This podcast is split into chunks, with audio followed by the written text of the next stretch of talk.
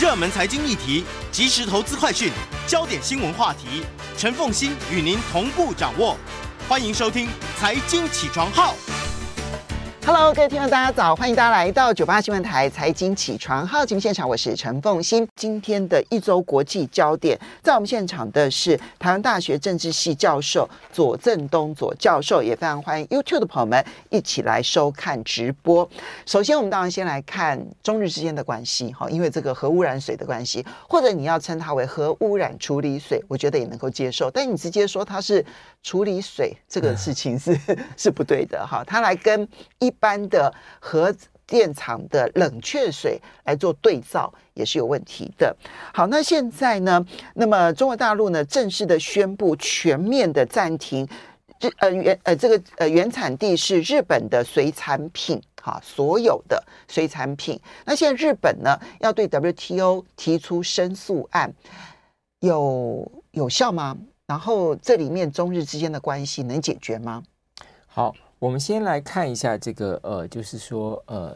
这仲裁机制这个问题啊，就是说到底日本向 WTO 提出申诉能不能解决这个问题啊？那其实，在 WTO 里头有所谓的防卫机制，嗯啊，这个防卫机制就是说，如果你这个产品呃进入我的这个国家，然后因为它数量太大，导致对我的产业造成了重大的冲击，那我是可以暂停进口，是可以违反我在 WTO 下的承诺。那现在的这个情况是，这个产品其实它可能是有所谓的这个食品安全的疑虑，但是它也没有检验出这个产品有任何的问题。嗯，它只是说，因为它排放了这个水，所以这些水有可能会污染了这些农这些水产品。嗯，那你因为这个还是要通过实际的检验嘛。嗯，所以这个 case 就是说看起来，我觉得就是说到底谁胜谁负？我觉得说不定日本还占一点上风，因为毕竟还没有针对具体的水产品说。找到哪一个有问题？嗯，那说，但是问题是，这个到底是谁有理？也不是日本说了算，嗯，也不是中国大陆说了算。你要到 WTO 去申诉。嗯，那 WTO 现在碰到的一个问题就是说，它的呃这个申诉的机制啊，它现在在过去，因为呃川普时代到欧巴，从奥巴马到川普时代，他们。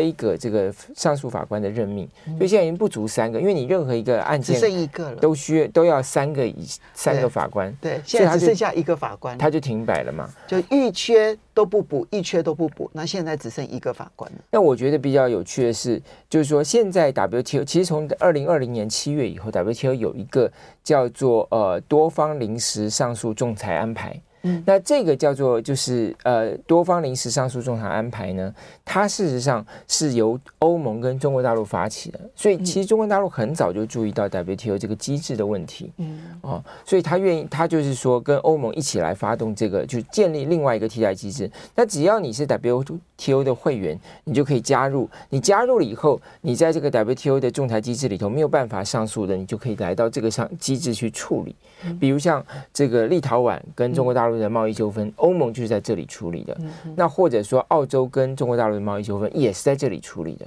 所以你看哈，不是只有欧盟啊，那还包括澳洲啦、纽西兰呐，都加入了这个机制。对，那今年三月日本也加入了。嗯哼，日本也加入。那所以加起来它总共是二十六个成员。那如果因为其中一个成员是欧盟，所以如果你说它的会员国那是五十三个。嗯，因为欧盟本身有二十七个成员国嘛。好，所以我们就可以看到，就是说这个里头，呃，它的这个整个整个机制哈，其实日本很早就预预期到说，哦，未来还是需要走一套机制，因为现在呃，WTO 是说二零二四年底以前要建要改善原本的这个上诉机制，但是你要在 WTO 用一个这个共识决去。达成这样一个重大的改革，也不见得那么快。再加上美国杯葛，最主要是过去是美国杯葛，因为现在美国说他要建立一个新机制、新的机制，嗯、但我看起来没有那么快了。啊，好，不管如何，日本在今年三月加入了。可是我这里头要特别提醒观众朋友注意的一件事情啊，也是我们所有的听众朋友注意的一件事情，就我们国家到目前为止居然没有加入，这非常非常。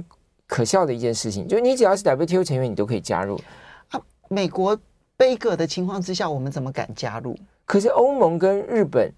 加拿大、呃、澳洲、纽澳都加入啦，嗯，对不对？所以其实美国的朋友也都在里头啊，嗯，这个其实我认为，如果说一定要在这件事情也也一定要追随美国到底，那我觉得我们政府是犯了一个大的错误。嗯、像之前我们这个政府说，哎呀，WT 这个呃大陆禁止我们的农产品出口，所以我们要到到 WTO 去申诉，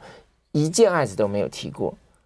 我们从来没有提过任何申诉，从来没有提过任何申诉。但是我认为更进一步值得我们去探究的是，如果我们真的去申诉，你也没用，因为你没有那个上诉机制。嗯。所以那个问题就要再往上诉，就是说政府为什么当初没有加入这个机制？嗯，或者说为什么到今天还不加入？因为这是中国大陆主导的机制，还有欧盟啊，事实上是欧盟发起，欧盟跟中国大陆共同发起的。然后，所以然后共它里头有十个法官，还有新加坡的法官，还有很多其他国家的法官都有。嗯，那我就觉得这个是我们政府应该要去检讨的。嗯，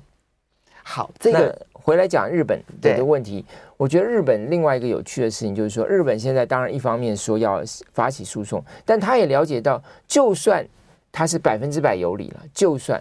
那个也是旷日费时的事情。嗯那它这中间所面临到的损失，因为大陆是它最大的出水产品出口市场嘛，嗯，一年有六亿美金，好，所以占比大概是百分之二十二，香港占比百分之十九，所以两个加起来就四十一了，不得了啊，嗯，不得了。所以他现在是就是希望他这个他的元老级的元老的这个一个政治家，也是亲中派的一个代表，就是二阶俊博去访问大陆。嗯，那现在这个事情。前几天提出来之后，现在就没有下文。因为事实上，二阶跟这个岸田首相他的关系其实很不好。因为二阶原来是支持他，二阶俊俊博是原来在安倍首相任内，他是担任这个自民党的干事长，也就是我们的党的秘书长。嗯。那后来他支持了菅义伟。嗯。那后来岸田取代了菅义伟。嗯。然后岸田在要这个竞选党党魁的时候呢，他去发动了，他去就到处结盟啦。那时候他其中一个结盟的一个呃号召就是说啊，他要改变这个党党内公职的这个结构，让大家不能够占据这个公职太久。所以其实他就是针对，就很多人就解读说，很多人解读说他是针对二阶俊博。所以其实他跟二阶俊博的关系是很糟的，对，过去是有怨的。对，没错。那现在这种情况下，二阶俊博要出马。因为大家这个里头也跟大家做一个补充，而在安倍任内，中国大陆跟美日本关系的改善，主要的一个呃穿穿梭的搭桥者就是二阶，嗯嗯啊，所以为什么安倍要把他任命做这个自民党的干事长，就希望由他出面来改善这个日本跟中国大陆的关系。这是安安倍的两手策略，他自己去处理美国关系，然后呢，由二阶俊博去处理跟中国大陆之间的关系。对，没有。看的就是二阶俊博跟中国大陆之间的友好关系。好，那在二阶俊博跟岸田的关系这么糟，然后呢的时候，岸田现在我记得看到是东京电视台的报道、嗯、啊，所以呢，他就拜托二阶俊博，他说他那句话很有趣，他说这个时刻点。除了你，也没有任何人能够突破这个困境了。嗯，可是问题是，二阶俊博能够改善中日关系吗？呃，我的看法会认为啊，就是说，呃，从中国大陆的角度来说，呃，他的的最他最符合他战略利益的，还是能够别还是不要让日本跟美国走得太近。嗯，哦，那么它就不会被陷入一个包围圈当中。所以这个问题其实也有很多弹性的处理方式哦，包括你的这个排放这个废水的排排上排放这个核污染水的过程里头，你是不是有更大的透明度？对啊。那更频繁的、更频密的一个检查的这个这个机制，嗯，然后呢，有中间还有其他的一些措施，嗯，能够让大家觉得说，哎，这个问题可以稍微得到一些改善。对，你至少要让中国大陆可以派人直接去检测吧。对，我觉得这个这样就是说，他在程序上的一些做法是有可能让中国大陆觉得说，哎，这样他对他的国内民众也可以有所交代。嗯、那双方在这些问题上就可以有一些就可以有一些调整。嗯，哦，所以我觉得这个，因为这个排排放它是要三十年的事情，对，没错。所以说双方的谈判一定是一个非常冗长的过程。嗯、那也就意味着说，其实日本可以有很多的做法去改改变。目前大家对他的这种担心跟不信任，因为不是只有中国大陆，现在韩国也掀起了一股这个旋风，就是说哦，就是反这个担忧啊，甚至像那个他的反对党的领袖李在明已经绝食，那这个东西你看冲击多大？嗯哼，所以韩国的在野党的领袖李在明抓住这个机会啊，然后。绝食，因为李在明跟尹锡悦两个人是互相竞争选总统的，嗯、然后结果呢，他选失败了之后呢，这个尹锡悦其实不愧是司法出身的，他对在野党有一系列的司法打压。李在明其实有一段期间被打压到了一个谷底。我们休息一下，等一下回来一周国际焦点，欢迎大家回到九八新闻台财经起床号节目现场，我是陈凤欣。一周国际焦点在我们现场的是台大政治系教授左正东左教授，也非常欢迎 YouTube 的朋友们一起来收看。看直播，好，所以呢，这个在嗯中日之间呢、它既有向 WTO 申诉啊、刚刚左老师特别提到了，就是至少参加这个多方临时上诉安排这件事情，日本认知到它可能会有这样子的需要，所以三月份急着。先参加了，然后后面这个事情呢，他就可以按部就班的去提出申诉。但这一段期间呢，他还是想要改善中日之间的关系，所以呢，他想要派二阶俊博，但能不能够成功的由二阶俊博来改善中日关系，我觉得我们目前很难很难看到有比较好的一些现象了哈。那么，嗯，但是现在日本的做法就是加强对外的外销，好，那。外销的主要地点，第一名是台湾，第二名是美国，所以好吧。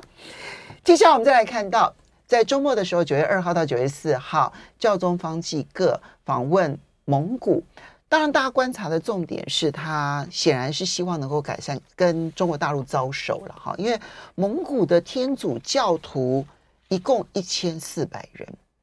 从来没有教宗来过蒙古啊！这件事情，当然我相信，对于蒙古，还包括很多中国大陆的天主教教徒，其实都有非常大的抚慰效应哈。所以，怎么看方济各访问蒙古？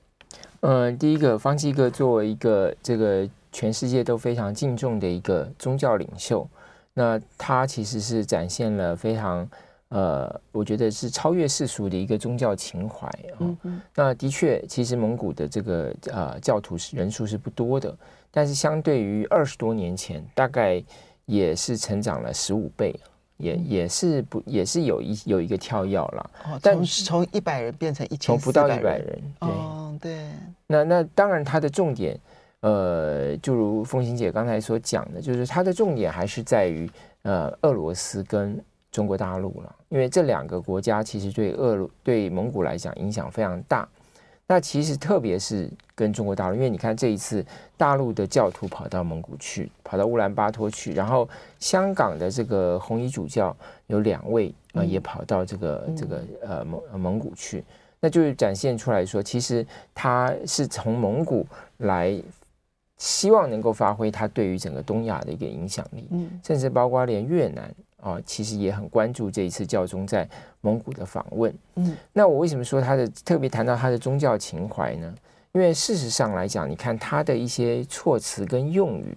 我觉得这是我非常关注的地方啊。就是说他怎么来看待这个时局，以及他如何去化解人与人之间、国家与国家的这些旗舰跟冲突。第一个就是在之前他提出来了，就是说俄罗斯，他说俄罗斯人是这个。呃，这个呃过去俄罗斯帝国的一个继承者，嗯，然后又是这个要为俄罗斯俄罗斯母亲继续向前，那这件事情就惹怒了这个乌克兰人了，嗯，啊，那所以乌克兰人当然后来他今天我看到今天路透社的消息说他已经表示说这是一个不正确的，他是用 faulty 了，嗯，就是说有错误的一个描述啊。那我我认为其实他想要做的事情是想要诉求于俄罗斯的民人民，嗯，哦，也就是说。在面临国家处在这样子的一个状态底下，其实人民也是痛苦的。嗯，可是这个国家未来的走向能够走到哪里去？人民的意志、人民的判断、人民的这种想法，才是最后决定的力量。所以他其实想要呼唤的是俄罗斯的人民，因为他们终究大多数人其实是东正教的信徒。对，那东正教其实是跟天主教之间，其实终究它的呃。起源关系是一致的，对对对，那所以其实二那个普丁在二零一五年的时候也去访问过呃梵蒂冈哦，所以其实他们之间是可以有一些对话，而他希望运用这个对话能够去。呃，改能够去影响到这场战争，能够让战争能够尽早的结束。嗯，所以即使这样子一个讲话，可能是有一些风险的。我觉得，但是他愿意向前跨一步。嗯，就好像在这一次他在蒙古也表达了对习近平的一个致意，就是问问候了，然后也表达了对所谓高尚的中国人民。嗯，哦，我觉得那个意思其实完全是非常善善良的。嗯，就是说他要肯定这个。呃，中国的这个国家肯定这个大陆的人民，这个民众，而且他呼吁天主教徒要做好教徒跟好公民，对，他是放在一起的。这件这句话其实当然在圣经里头就是上帝的归上帝嘛，凯凯撒的归凯撒。其实这个还在后面，在圣经后来讲到，像保罗也一再强调，就是他不是要去挑战罗马帝国，嗯，他是要建立一个人的这个心灵的归属。那其实。教宗也在讲，也是传递这样的一个讯息，就希望大陆不要担心这个天主教啊，天主教不会去挑战你的政权，相反的，因为大家有宗教上的抚慰，这个社会可以更祥和、更良善。那当然，我认为，当然我们讲回来讲这个政治层面的这个影响哈，就是说，因为在今年的七月。就为什么教宗这一次去，然后还特别又见了香港的这个红衣主教？嗯，因为现在教宗正在跟大陆谈一件事情，就是准备要在北京设置一个所谓的教宗的常驻代表。嗯，啊，那香港在这个过程里头扮演了一个穿针引线的角色啊，因为香港的这个天主教的这个红衣主教，像今年呃九九月即将。呃，被任命这个呃枢机主教的这一位，那他事实上才去过四月才去过中国大陆，嗯，呃，才去过北京，对不起，才去过北京。那也就是很多人认为说，他为什么四月特别去访问北京，就是准备要希望能够这个在这个过程里头帮助教宗去跟北京沟通，嗯，然后未来在这个北京设置一个所谓的常驻代表，嗯，而且今年七月的时候，教宗已经在河内。设立一个驻越南的常驻代表，嗯嗯嗯，因为越南跟这这个教廷之间也有一个蛮长的一个这种所谓的一个有高度旗舰的一个过程。对，这里头讲到这个历史的一个背景，就是说，因为在越南过去，它是呃北越，它过就是在南越是一个天主教的国家，嗯，因为当初在北南北越分立的时候，北越的这个天主教徒大量的跑到了南越，嗯，所以北越在这个统一这个越南之后呢，其实。它跟天主教徒的关系是非常紧张的。对，因为终究共产主义是一个无神论，无神论者，而他又因为有这个历史因素，所以一直把天主教看作是西方人的代理人。嗯，然后他的原来的殖民宗主国这个法国又是所谓的天主教的保护者自居。所以从历史渊源上来讲，其实越南对于天主教的这个排斥。或者政治上面，然后采取的一个比较敌意的态度，可能更加的尖锐，比中国大陆可能更尖锐。对，因为中国大陆天主教徒终究比例是相对偏低的。对，但是现在看到越南已经在这个今年同意，嗯、而且已经设立设立，但人还没有到了。就是说，因为过去这段时间他是由新加坡的住在新加坡的梵蒂冈大使去扮演这个角色，那未来他会有个常驻代表，嗯、所以我觉得这个才是我们从政治上应该要关注的另外一个问题。就是说，如果教宗真的跟中国大陆达成了协议，在这个北京设置一个常驻代表，那对我们跟梵蒂冈的邦交会有什么影响？因为那个不是一个邦交关系，嗯，可是它可以走向一个邦交关系。所以这个中间的过程，我们政府到底呃了解的情况如何，准备的工作又是如何？我觉得这个也是我们民众应该要去关心的。梵蒂冈是我们现在十十三个邦交国当中的。唯一在欧洲的邦交国，哈，那当然也是它的精神号召力最大。当国土非常非常小，但是它的精神号召力非常的大。其实过去这十几年的时间，那么梵蒂冈的态度都很明确，它就是目标是要跟北京建交的。然后跟北京建交的前提，他们也很清楚，他们最后会放弃台北。那这件事情呢，其实我们一直在准备着。可是过去这一段期间，真正的关键点在于中国大陆自己内部，其实，在宗教管控上面还没有办法跟梵蒂冈达成共识，这才是关键中的关键。所以，如果他真的能够说服了北京的话，其实对台北来说，我们跟梵蒂冈之间的邦交就变成要小心了哈。好，不过接下来我们就来看俄乌战争的这个进展哦。嗯，乌克兰宣布说他们在南部的战线，然后有一些突破，好，突破了第一条的这一个防防守线，俄罗斯的第一条防守线，但是。西方对于乌克兰反攻的批评从来没有停止过。最近乌克兰感觉上面一边是不耐烦，说你们不可以再对我们指指点点，但是另外一方面呢，他对内部啊，他刚刚换了国防部长，在战争期间换了国防部长，而且可能的理由是整整顿贪腐。第二个部分，他抓了他的很重要的金主，所以看起来泽伦斯基对于面对内部贪腐这件事情。是采取了一个比较激进的态度，背后的想法是什么？呃，我想这个当然是西方给他的压力啦，因为西方在援助他的过程里头，一直是要求他要解决呃呃乌克兰境内的贪腐问题。其实乌克兰的贪腐是因为他跟就结构上来讲，就是它跟俄罗斯有一个类似的情况，就是都是寡头，就是所谓的呃资本寡头，在整个过去国有事业私营化的过程，被一些少数的企这个资本家所掌握。哦，那当然这些人掌握了之后，当然就变成说，他也通过他的资本的力量去影响国家的决策。嗯，那这个是他的一个结构的问题。但现在这种结构的问题，对乌克兰来讲，不仅可能会影响到他继续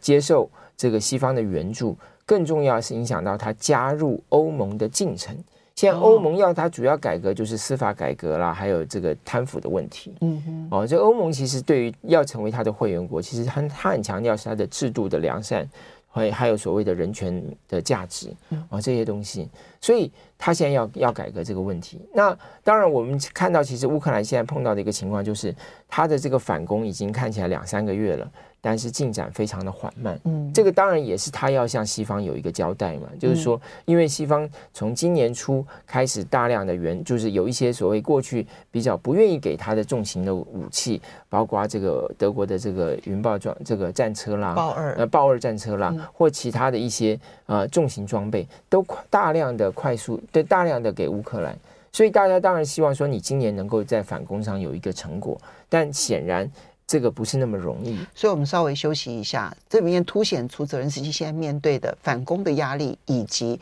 处理贪腐的压力。休息一下，马上回来节目现场。欢迎大家回到九八新闻台财经起床号节省节目现场，我是陈凤欣。在我们现场的是台大政治系教授左正东左教授，也非常欢迎 YouTube 的朋友们一起来收看直播。好，那你觉得泽伦斯基这两件事情能够有进展吗？一个就是，呃，因为。即将要进入秋天了，到了秋天的时候，然后接着不只是寒冷，更重要是下雨泥泞，所以会使得他要反攻进展几乎是不可行的，所以他又会再停顿半年。好，那这个事情，然后紧接着你就会面对的是美国明年的选举，所以乌克兰现在有一种阴谋论，好，他们认为。美国最近有很多的国防专家跳出来批评乌克兰，哈，这个反攻这里做的不对，那里做的不对，哈，这里不不够好，那里不够好，都是为了明年的总统大选的舆论场先预做准备，所以这也促成了乌克兰非要好好整顿他的贪污不可，否则他会更可能会成为美国舆论场上的绞肉。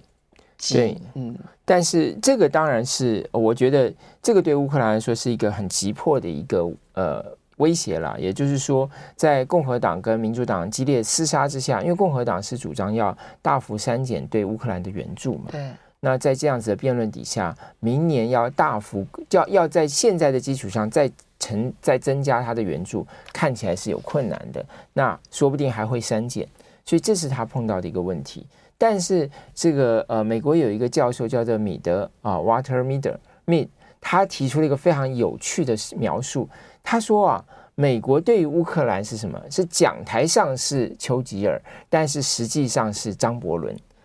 那为什么他 他用了这样子一个说法呢？他就说，这个对于英国熟悉的第一次世界大战历史的人就会很清楚这个比喻。张伯伦就是姑息主义嘛，那乌丘吉尔就是要就是就是所谓的鹰就鹰派也好，你也说他也是这个很坚定的呃这个主战派。好，那这个主战跟所谓的姑息的这种两两面为什么同时存在在美国呢？他讲的一个问题就是说，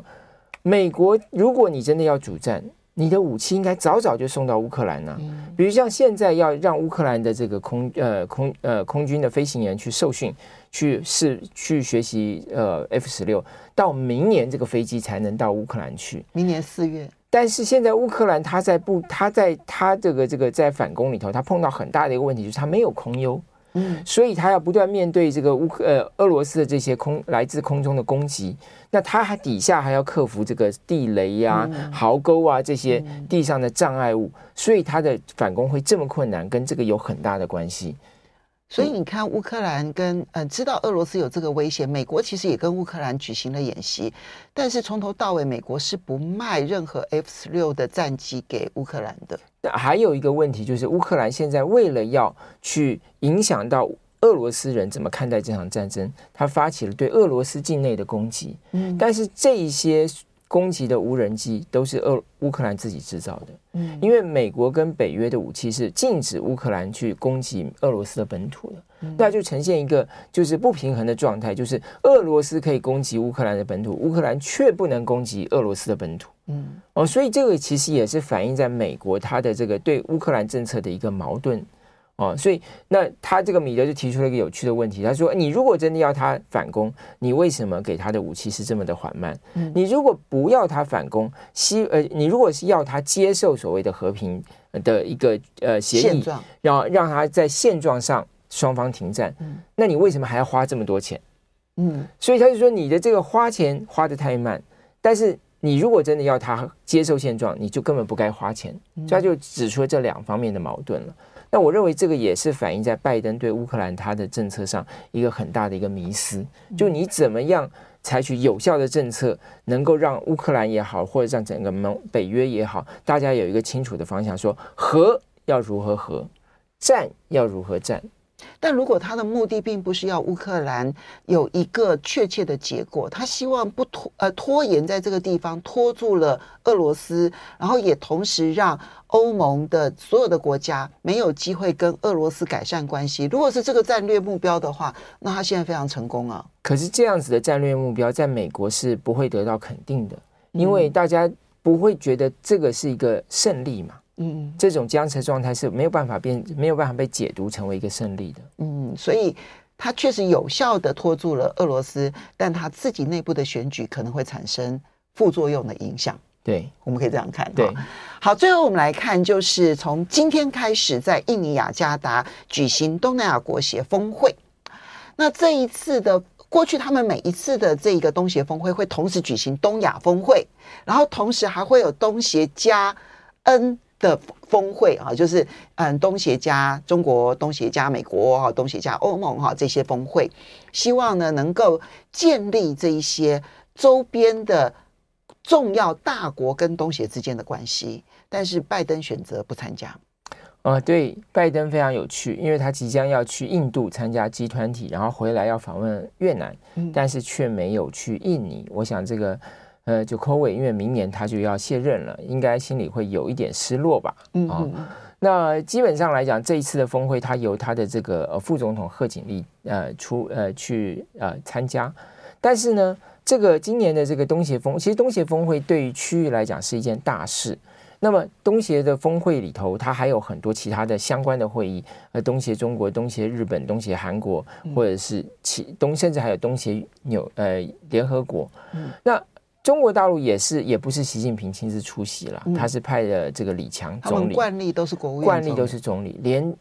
越南他本身也是派总理出嘛。嗯、他们认为是执行面的。泰国总理呢还不出出面，嗯、今年的非常例外的情况啦。那平常是会的。那所以说，我们看到今年的东协，大概我觉得最失落的就是佐科维了，就是这个佐科维。那因为几个重要的巨头都没有来嘛，嗯、啊，但这等于是他的毕业的这个所谓的这个东协的峰会。但大家还是会关注几个重要的议题，比如像南海的议题，嗯，啊，到底美国要怎么样去谈这个问题？中国大陆又要怎么样去回应这个问题？啊，那因为。印尼过去来讲，它虽然不是所谓南海主权的伸索国，可是因为它有，是吧？它不是哦，因为它是有一个所谓的纳土纳群岛，那个那个在刚好在它在大陆的九段线的边上，大陆已经把它划在九段线对对对对对之外了，所以他们有一些渔权的这个有一些渔权的纠纷，但是呢，其实它不是主要的主权伸索国。嗯、那第二个，那但是印尼过去认为它是一个所谓呃南海的问题的一个很好的所谓的 good office，它提供斡旋。嗯、哦，那这个这个当然我觉得是，那还有最难堪的问题就是缅甸的问题。因为缅甸的和和平进进程谈了这么久都没有进展，二零二六年缅甸就可能接就要接任这个东协主席国，所以大概贺锦丽也会面对这个难题。嗯，所以这一次我们要来看的是，嗯，美国跟印尼的关系，然后但是也同时看到说，印尼要如何处理这个地方的南海争端，对不对？哈，这是第二个部分。第三个部分是东协国家要如何的。进一步的能够解决缅甸的和平进程问题。不过，我觉得国际上面好像现在关注缅甸的声音是越来越小，越来越小，越来越小。但是对东西来说是个大问题，因为几个轮值主席国这几年来都希都他们提出了五项、嗯、五五点这个和平方案，到现在为止都没有付诸执行。嗯，对。虽然这个现在翁山书记看起来他有这个有有一些放缓缓的措施，对于翁山书记的处理上。但整体来讲，他们马上面临一个挑战：二零二六年，美国要不要继续来东线？好，我们要非常谢谢啊，台大政治系教授左正东左教授提供的一周国际焦点，展望全世界，了解台湾处境。